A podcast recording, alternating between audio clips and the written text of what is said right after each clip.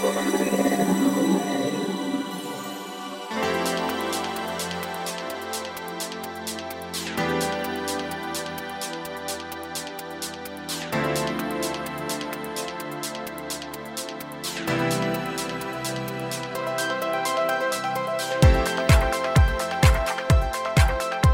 んにちはゆきです。菊間が第381回の時間がやってまいりました。早川さん今週もよろしくお願いします。しくお願いします。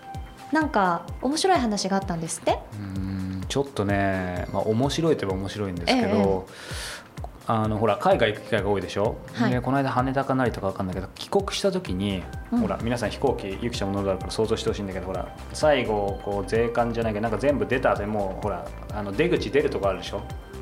スーツケース取るとこも終わって。終わってあ本当にもう全部終わって最後出てお出迎えの人たちがいる。あそこ出たらさ、え出た瞬間に、はい。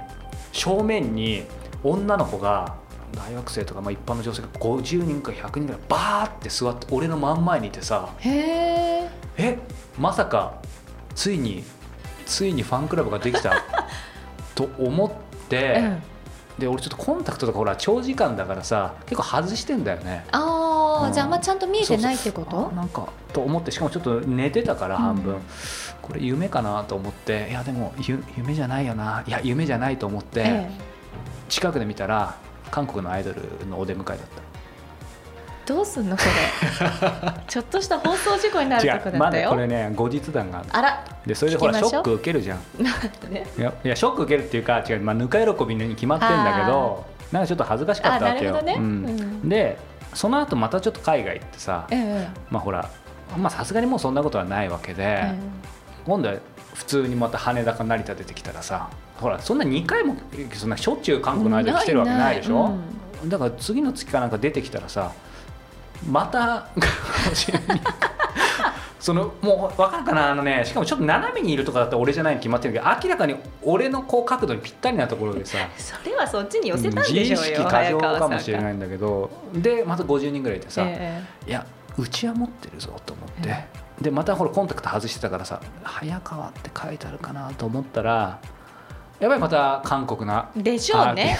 うんでしょうよ。はいすいません。なんか変なモテないおじさんっぽいこうコメントになってきたんですけ逆どにだって50人ぐらいの女性がうん。早川さんが教えてもないスケジュールをしてたら逆に怖いでしょうよ、ん。ただ、うん。ごめんこれほらなんか変な終わり方したくないから戻すと。何？ほら誰しもがさまあ男だったら一度こうアイドルになってみたいとか多分あると思うんだよね。キャーって言われたい、うん。そうそうそう。っていうことをこう一瞬勘違いさせてくれた、うん、そんな10月の秋の夜でした。ということで皆さん本当になんか申し訳ない気持ちにもなりますが、本編お付き合いください、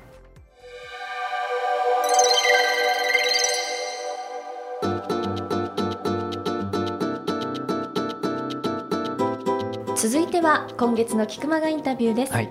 今月は角田光代さんにお話を伺ってらっしゃるわけですけど、はい。今週で第2回ですね。そうですね、はい、あのまあ、角田さんに関わらずなんだけど、えまあ、今回ね角田さんにインタビューしていて、まあ、実際お話しさせていただいたのは多分1時間半ぐらいだと思うんだけどその中でさやっぱりこうインタビューとか対談ってさやっぱり感情とかさ、はい。話のノリとかさ、うんうんうん。そういうのってすごい波があるよね、ええ。別にいい悪いというよりも。である言葉とかある話題になるとやっぱり途端にスイッチが入るとあかー。そういうのゆきちゃんもほら同じ仕事してるからない、はそういうありまのってすよね。だからなんかそれが今回角田さんの場合はですねある部分から急にスイッチが入ってるんですね。しかしそこはですねちょっと放送禁止的な話でもあったので、まあ、そこその使ってるか使ってないかは皆さんのご判断にお任せするんですがね。うん。おそらく次回か今回あたりから特にこうスイッチ入ってええみたいなところがあるんですけども、まあ、なかなかね、まあ、行間読むじゃないけど、こううん音声だとその辺がどの辺かっていうのも、まあ、ちょっと楽しんで聞いてもらえると面白いなと思います。さあそれでは角田光代さんのインタビュー第2回お楽しみくださいぱりこの番組で一番聞きたいところの一つでもあるんですけど、まあ、一つってやっぱり難しいと思うんですけどこのやっぱり出来事、まあ、人との出会いでもいいんですけどこのこれがなかったら今のこの角田光代はないっていう、まあ、ターニングポイントを一つ挙げるとしたらどんなことですかね？うんとあ作家として。作家としてでもいいですしはあはまあまあこの角田光代としてでもトータルの人としてでもいいんですけどはあはあはあ。特に制約はないんですか？小学生の時に、うん。まあ、小学校1年生の時に松谷美代子さんの本を読まなかったら、はい。作家になろうと思わなかったかもしれないですね。それは松谷美代子さんのな何ですかね作品えっとももちゃん小さいももちゃんはい。ですね、小学校それはどのくらいですかね？1年生だと思います。その本は例えばご両親がプレゼントしてくれた図書室とか。あえっと買ってもらったんだと思います、うん。うんうんなんかそれは、えー、とご両親が買ってくれた？はいはい。具体的に今小学1年生の時の振り返るのって難しいかもしれないですけどなぜやっぱりその松谷美代子さんのなんですかね？あえっとね面白かったんだと思いますよ。たくさん本読んでたんですけど、あそうなんですか。はいはい。でなんで松谷美代子がパッと出てくるかっていうと、うんうん作文に書いてあるんですよね松谷美代子みたいな作家になりたいっていうのが。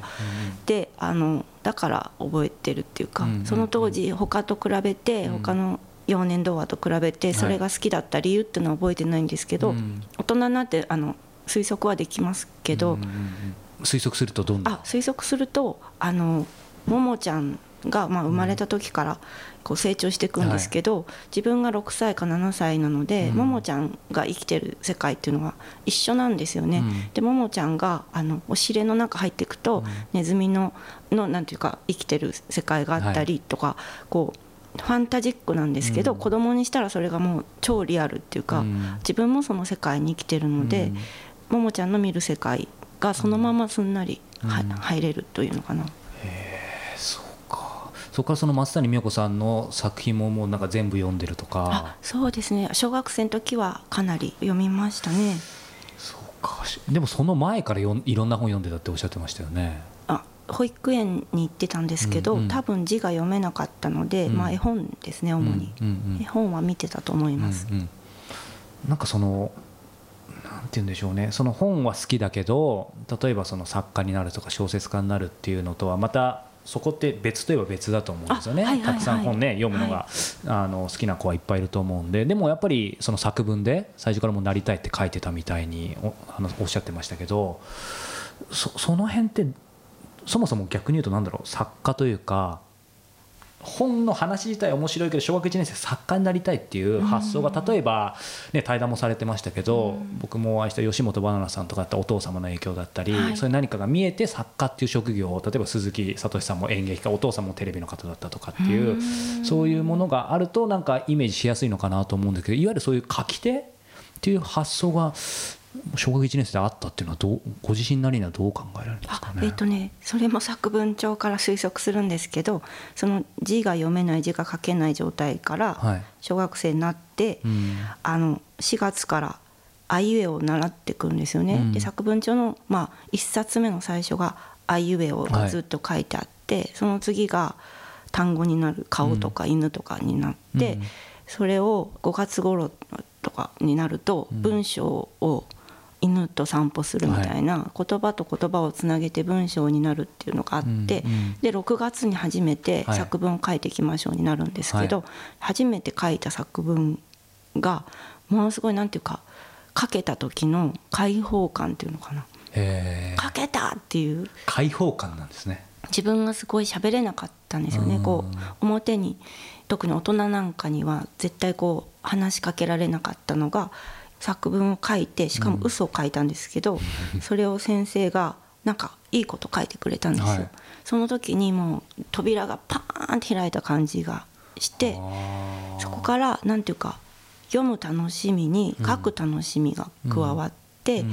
えー、とそうなった時に作家っていうのが出てくるんですよね、読み手じゃなくて書き手に自分も書くのが楽しいから、うん。そういう意味ではそこからずっと変わってないっていうことなんですよね。その作家になりたかった、そのご自身から。なんか世界が広がらなかったんですよね。広がらなかった。はい、小学校1年生はい。でなりたいと思って、うん。で小学校34年でうん。なんかねもう授業が分かんなかったんですね国語以外の。なんか3点とか4点っていうそうですね、噂を聞きましたけどはい本当なんですか？はいはいうん算数とかも分からなかったし、であの作家になりたいと思ってたから、うん。勉強する必要もないんだと思っていたので、もうちょっとね世界がやっぱり広ければ、うん。他の職業になりたいっていうああれもあったと思うんですけどね。うん。その辺ご両親とかはもうその夢を、まあ、当然作文あったでしょうから知ってたわけですよね。でもねなんていうかうん。親無関心でしたね。無関心。無関心。うん。それはお父様もお母様も、はいはいなんかそういう私はなりたいんだみたいな話は特にもしなかったかなしてないですね。作文はあんまり書くのはやめてほしいとは言われてましたけど。あ何でも書いちゃうのであのバーゲンで目をギラギラさせて買ってたとか そういうの書くのではい。あんまり家の中のことを書かないでほしいっていうのは言われてましたじゃあどちらかというとそのポジティブな感じではご両親はあんまり受け取ってなかった、はいはいはいただまあそこから小中高とで大学も本当にその文学行ってうんどの辺から、まあ、逆にわからないですけども、えー、とお父様お母様が何かポジティブな時に変わった？あ変わってないですね。父はまあ私が17の時に死んでるのでまああの一見はなしとして。母はずっと嫌がってましたね。あのそうなんですか。就職してほしいってずっと言ってましたよね。もうそれはこれだけいろんな方にベストセラーに読んでもらうようになってからも。あえっ、とね私が直木賞取る前に死んだので、うん。そうですね。死ぬ時まで反対だったんじゃないですかね、あーそっか。なんかその辺角田さんの中でいろんな人いろんな人がと思って例えば僕もこう仕事をしていて、はい。まあ、起業して今7年なんですけどやっぱりどっかで何か認めてほしいとか社会かもしれないし親かもしれないしそういうのがやっぱり多分あんま思いたくなかったんです。やっぱり最近あんのかなと思ってて。うん。まあ、その一つが、まあうん、なんか自分はあるのかなと思うんですけどそういうのは角田さんその仕事とその認められたい、まあ、男性的かもしれないですけどうん。そういうのってのは全然ないですか？なかったですか？あ全くないですね。なんか賛成されたことがないので、なんていうか、何かをするのにはい。親の賛成が必要だと思ったことがない,、ないんだと思います、ただなんかすごい反抗してたって感じのイメージもないんですけどないですよね、ん。つまり無関係。なんていうかあの親としてもちろん関係はあるんですけど、自分のし仕事とかそういうものに関しては無関係ですね。でもそれは決してネガティブな感じじゃなくてなんかいいいい感じの感覚だったんですかね。それともどどうなんでしょうね。あわからない。でも他人とか見てると、うんあ私はおかしいんだなっていうのは思いますね。そうなんですかね。そうかなんかその今ご両親との関係っていう話もありましたけどあのお聞きしたかったのがその、まあ、やっぱり僕もちょっと意外だったんですけどその初版で終わった時期が結構長かったっていうふうに、はいはい。10年ぐらいってなんかあったんですけど、まあ、僕はやっぱりもうベストセラーの角田さんしか存じ上げないんであれですけどなんて言うんだろう、まあ、どんどんその知名度が上がっていってもちろん作家として本も売れていく中でうんやっぱりこうなんだろうな他人の評価というか他人の評価とあとその作家としての勝手にこうイメージで角田光代みたいな像だったりそれとご自身の現実の自分の角田光代というかなんかそのギャップとかに悩んだりとか世間からの目にこうすごいプレッシャーを感じたりとかそういうのってどうですか？全然ないですか？あ全然ないんですよ。というのはねあの本も売れた本はありますけども、うん。えっと、それはまあ映画になったり賞をもらったりしたから売れただけで、それが終われば逆戻りっていうか、うん。今私の小説はまあ造反ししない。そうなんですか。にずりが出ないことが多いので、うん。でもそれもなんていうか私にすれば普通のこと、うん。そっちの方が普通のことで、うん。なのでなんていうか全然何も変わってないと思いますね。なんか僕も初対面なんであのなかなかね全てをさらけ出してくださいっていうのは無理だと思うんですけどやっぱりそれは本当に全くないですか？なんだろう？やっぱりそうは言ってもこううん例えばその映画だったり、まあ、本がものすごい売れた時に例えば取材も増えたりとか、まあ、いろんなこう今までよりいろんな目が集まってるのは確かだと思うんですね。その集まった。私には集まってない。と集まってないですか？作品に集まっても角田さんには集まらないとか、そういう感覚ですか？そうですね、うん。逆にそういうので私が、はい。あこれは変わったなとか思うのは、うん。その本新刊を出した時にインタビューに来てくださる方がすごく増えたんですけど、はいあーはい。逆に読まずに来る人とかが増えてそれはちょっとありえないですけどいるいるんですか？あいますよね、うん。だからあの一切受けなくなったんですね、取材新刊取材を、はい。本読んでくださる人もうん。いるから全部しないっていうのは失礼な話なんですけども、うんとすごくそういうことが多くなった時期があったのでそれで辞めたとかっていうそういう点では変わったあの仕事の周辺が変わった雑な仕事をするする人が増えたとかうん。あのそれは単純に数が多くなればうん。そういう人と出会うことも多いんだなって思いますけどでも変化といえばそれぐらい。ぐらいそうか。じゃあごご自身の中であんまり変わらない変わらないですね。なんか街を歩いてて「角田さんですよね」みたいなのが増えたとかあすみませんちょっと全然下世話な質問で恐縮ですけど全然ないですよ。あ本当ですか、はい。じゃあずっとなんかこういうしまあし自然体というか、まあ、僕からかすみません僕が勝手に自然体だと思ってるだけかもしれないんですけど ただちょっと本編から外れるんですけどその本を新刊のインタビューで来てるけど新刊を読んでない人がいるそうですね。あのだからこれっていう本はいだからそれ一冊読めばいいはずなんですけど、ここまでしか読んでないんですけどって最初にはい正直に言ってくれたりとか、あとねなその当時は結婚について、はい。あのなぜ結婚しないんですかとか、そういうあの新刊の話じゃなくて、うん。そういう方に話がいったりとかもうん。結構、あのありましたね。うんうんうん。そう自分でこの質問しながらこの後の質問がすごい緊張するようになってきたんですけど。あいやいやいやいやいや冗談で。すいやいや。まあそういう意味でこれはあのフィールドこの番組はちょっと広いんであれですけど実は今回リスナーの方からも事前にいくつか質問もらってて、まあ、僕の質問でもあるんですけど聞きたいのがやっぱりそのリアリティっていうところで特にあの例えば対岸の彼女であの旅館のおばちゃんの、えっと涼子さんかな、はいはい。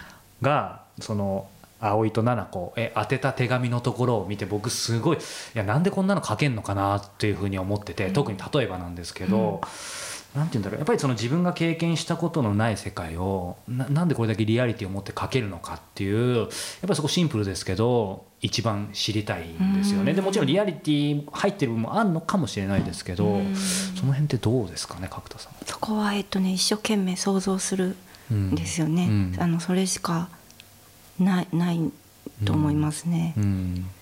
こうだったらこうなるなとか、うん。こういう人だったらこういうこと言うなとか、うん。その辺っていうのは、まあ、想像の一言だとは思うんですが、うん。あえてそこをもうちょっと掘り下げるとそれを想像するために例えば必ずこういう空間にいないとできないとか、まあ、まあ験担ぐじゃないですけど、うん。なんかその前に例えばお風呂に入ってリラックスしすればできるとか、うん。じゃなくてそんなもんじゃなくてとにかくうんうんそれは悩む作業なのかちょっとすいません、想像がつかないんあですけど。悩む作業ですね、うん。ただ家に座ってうん。悩むというよりも、うんずっと悩んでるみたいな、うんうんうんうんうん。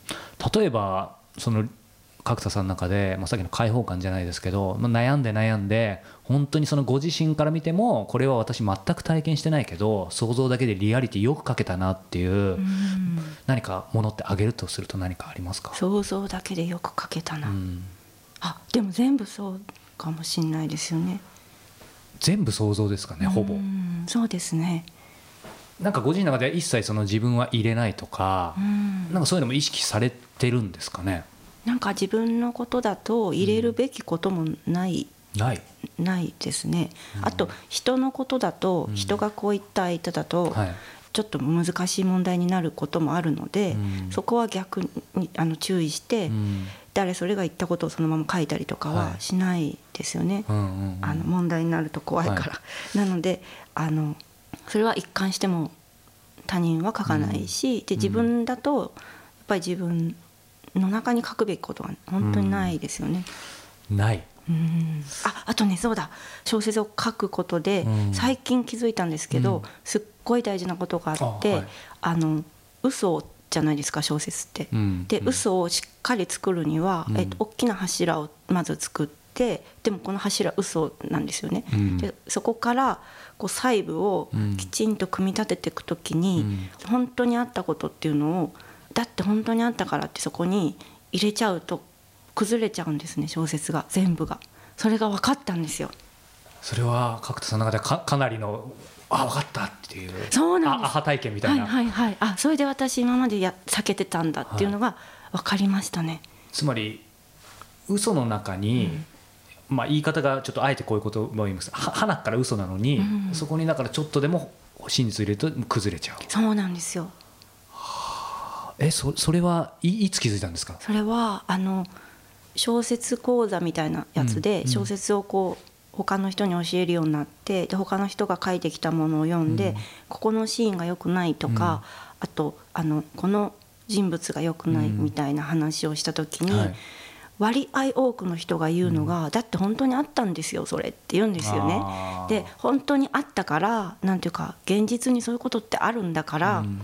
書いて何の不思議もないじゃないかって、その人たちは言うんですけどずっとそれを聞いてるうちになんか反論できなくて、ん。じゃあしょうがないねって思ってたんですけどある時それだって気づいてそれが悪いんじゃんと思ってここが良くないね現実にあったんですようん。っていう、もうそこだけなんですよ。だからあ現実にあったことを入れるとこんなにもなんていうかもろく。なるほど。そうか。でもそれはその小説講座やらなかったら気づかなかった気づかなかったですね。そのやり取りがないとうすうす分かってはいたんですよね、はい。言葉にできなくて、うん。自分で避けてはいたんですけど、うん。なぜかは分からなかっそうかでもなんだろうごご自身のスタイルとしては常にそのそういうう嘘というかそこのスタイルだけでやってたんですか？それがやっぱりそれで少しさらに変わったんですかね？今振り返ってやっぱりちょっと本当のこと入れちゃってたなみたいな今の話でいくと。たあえっ、とねデビュー作とかはちょっと入ってると思いますね、本当のこと、うん自分が例えば恋愛で経験してきたことみたいなのが入ってると思うんですよね、あとはでも入ってなないのででも逆に小説の作り方を考えさせられ改めて考えさせられました、なんか言われるとすごいシンプルで、あそこは嘘で真実入れちゃいけないんだっていうシンプルですけどそういうのって今まで誰も教えてくれなかったしどこからも聞いたことなかったですか？角田さんご自身は。あなかったですね、うん。あそうだ。でそれを私が最近気づいたのと前後して他の作家の、えっと、辻原昇さんって私よりあの大先輩の方と話した時に、うん。辻原さんが父親に関する短編を書いてるんですね、まあ、父親に関するものと母親に関するものを書いてて、どう読んだってなんていうか自伝自伝ご自ご自身のお父さんの話なので、その対談で「これ本当ですよね」って言ったら「嘘だよ」って言うから、うん。ええと思って でこのエピソードがすごい好きなんですけど「うん。これ本当ですよね」そしたらうん。嘘だよ」って言ってそこで本当入れるとあのそこだけおかしくなるんだよっておっしゃってて「あそうそうそうそうこの前考えたことそれです」っていう話でちょっとあの自分が盛り上がったことがあります。本当入れるとおかしくなるっていうのはおおお面白いというか、そうか。そうなんですよね。嘘ならまあ嘘でつ貫き通す。でもそうするとそれって簡単のようだけど相当難しいですよね、まあ、まあ僕なんか素人なんであれですけど加藤さんがよくそのご自身のあのインタビューとかでもやっぱり極力その角田光代が出ないというか出なうんとその文体とか。で消すように心がけてってありましたけど、まあ、それとまたちょっと関連してるのかわからないですけど、まあ、作品が仕上がった時とか常にそういう、うん、俯瞰するというか実際作業っていうのはしてるんですかねそそういう意味での嘘だけかここに私の本当入ってないかとか。あでもね自然に多分できちゃうかなと思います。あとはこう全部終わった時に、うん。読み直した時うに、ん。気になるところがあるうんかないかみたいなのがあって、うん。えそれは直しますね、うん。気になるとこっていうのは私の場合はその自分の本当かどうかっていうよりも、ちょっとここで気持ちよくなってるっていうか、どうだっていう感じで書いてるみたいなあ、のどうだ顔が見えると、うんうん。あの消したり取ったり。なんか僕もともとあのまあちゃんと勤まなくてし新聞記者やってたのでなんか。いわゆるその俯瞰して、はい。まあ、今の逆に角田さんおっしゃってたような作業が日常だったので、うん。なんかそのノンフィクションとかだったら分かるんですけど、なんかそのいわゆるフィクションの世界でそれだけ俯瞰してそういうのを削っていくっていうのが、いやなんかすすごいなと思ってなんかほその角田さんの感覚でいいんですけど角田さんがそのうん面白いと思うご自身以外の小説も含めてはやっぱりその全部の作家さんと話したわけじゃないですけどやっぱりなんかさっきのその、えー、と話じゃないですけど全部嘘っていう感じですか？どどう思われます？あ全部嘘ですよね。他の方のそういう、はいはい。面白いなと思うのは。はい。その面白いっていうものとちょっと細かい話です世間がこう、まあ、要は売れる作品ってイコールなんですかね？あそれは違いますよね。全然違います。全然違いますね。むしろ相反するのか。あえっとね売れるものって何か分からなくて、うん。タイミングだと思うんですよね、うん、だからそういうものが売れる時もあればう、ん。売れんでも売れない方が多いんじゃないかなと思いますけどね、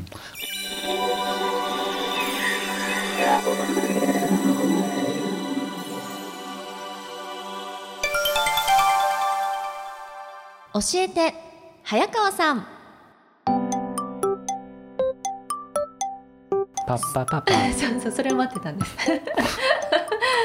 さあえっ、とですね今週はえポッドキャストネーム太一さんからはい。こんな質問いただいております。こんにちは。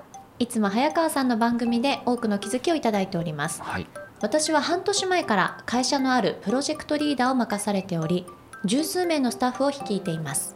メンバーのパフォーマンスも良くプロジェクトもそこそこの成果を上げています。ただメンバーの一人の男性が結成して半年経つにもかかわらずあまり馴染んでいない印象を受けています。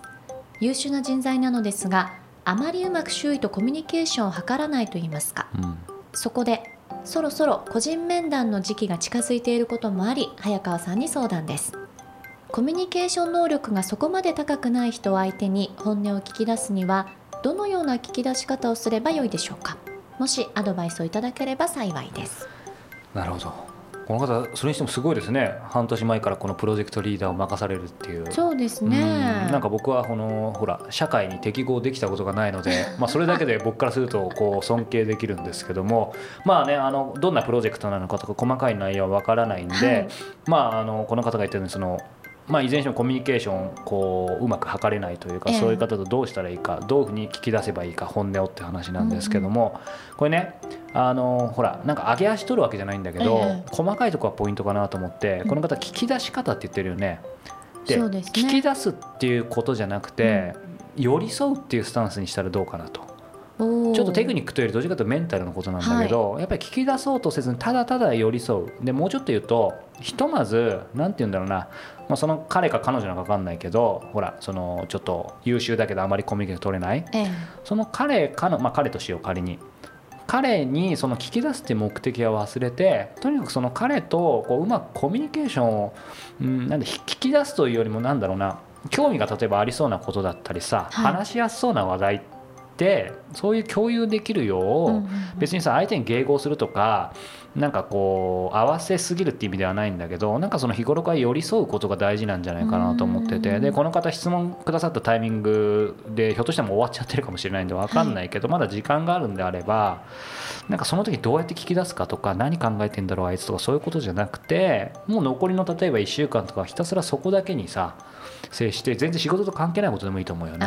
逆にね、うんそうそうそう。でほら絶対そういう面ってさ別に表に出なくてもさ、ええ。なんとなくこういうの興味あるのかなとかさ別に何でもいいよね。なんか例えばわかんないけど置いてあった本でもいいしさ、うん。携帯の機種でもいいしさなんかそこからこうあこういうのこうなんだとか教えてとかさそういう話をするのが大事なんじゃないかなって。だからなんだろうな。うんやっぱり寄り添う。でもうちょっと言うとあの本音ってさ引き出すもんじゃなくて、はい。相手自ら吐き出すもんだと思ってんだよね。ああ、うん。確かにか。本な音は引き出せないと思うなかなか。だからなんて言うんだろうな引き出すことはもうひとまず忘れて相手の懐に飛び込むことが、まあ、逆説的なんだけど結局は引き出す。聞き出す。うんうん最短の道なんじゃないかなと、まあ、経験上思いますけど。いや素敵なアドバイスになったんじゃないですかね。ですかね。うんだからなんかあんまテクニックじゃないと思うから、うんうん。そうか。逆にそのテクニック的なアドバイスをこの太一さんは求めてらっしゃったかもしれないけれども、そこばっかりにこう固執されすぎてたのかもしれないよね、そういう本質的な部分をちょっとこうおざなりにされてたので、うんうん。うんもしかしたら今のアドバイスとてもねそうですね。良かったんではないでしょうか。うん。なのでぜひ、まあ、そんなスタンスで。であんまりこう、カチカチにならなくてもいいんじゃないかなと思って、うん自然体でということで太一さんぜひ参考になさってみてください。さあそれではこのままエンディングに参りましょう、はい。この番組では本日の太一さんのように皆様からの質問をどしどし募集しております。キクマがトップページ入っていただきまして質問フォームのバナーからお寄せください。質問を採用させていただいた方には Amazon のギフト券500円分をプレゼントさせていただいております。そして早川さん。はいあの先週もお伝えしたんですけども、新しくオーディオブックを出しました、はい。えーセミナービジネス書以前の経営者起業家の常識ということでですね例えばどんな本を読んだり、まあ、セミナーに行っても結果を出る人と出ない人いると思うんですけどそれはなぜ違うのか何が違うのかっていうことをですね、僕がビジネスの原理原則を誰よりも分かりやすく言葉で話せる、えー中井隆義さん経営コンサルタントの中井隆義さんに、はい。え1時間ぐらいかな、えー話を聞いてきましたので、ええ。興味がある方はぜひですねえーキクタストアの方をチェックしてみていただければと思います。一応 URL をお伝えします、はい。http コロンスラッシュスラッシュキクタストア .com キクタスストア .com ということでこのトップページにバナーがありますので、えーチェックしてみてください。さあそれではもう10月の10日って言ったら相当秋も深まってまいりましたけれども。そうだね、うん、昔10月10日って体育の日でしたよね。そうだよね。今違うんだよね。月今曜なんだよね。そうそうなんかふと思い出しました。どうですか？スポーツの秋。早川さんなんか最近始めたスポーツとかあります、僕ね実はね最近ね、うん。スポーツっていうかなんか遊びとスポーツというか何が遊びになるかなと思った時やっぱサッカー好きだったからさはい。実はですね僕今個人フットサルっていうのやってます一人で？いやいやいやまあまあその言葉だけ一人寂し一人 個人ってそれ一人一人フットサルじゃんそれ。あ一人でこう何壁にぶつけながら。それはそれで面白いけどあのほらフットサル場とかがあって、はい。そういうところで平日とかにやっぱりほら一人で例えばさ友達とかでやりたいってもうみんな予定合わないじゃん。まあね。うん、で誰かこう子供ができたりとかどうこうとかさ、でなんかきっちりクラブ入ると面倒くさいじゃん。で今はそういうほら決まった曜日とかに行くとそこでそういう個人でやりたい人が集まって1時間とか2時間汗を流すみたいな、まあ、そんなこと実は最近ちょっと始めましてですね。えーまあ、今からでもね、えーハリル保実ジャパンに入れる可能性はまあゼロじゃないかなと未だに狙っていますが、はい、ということでそんな早川さんの今後の動向にも注目でございます、皆さんぜひ来週もお聞きください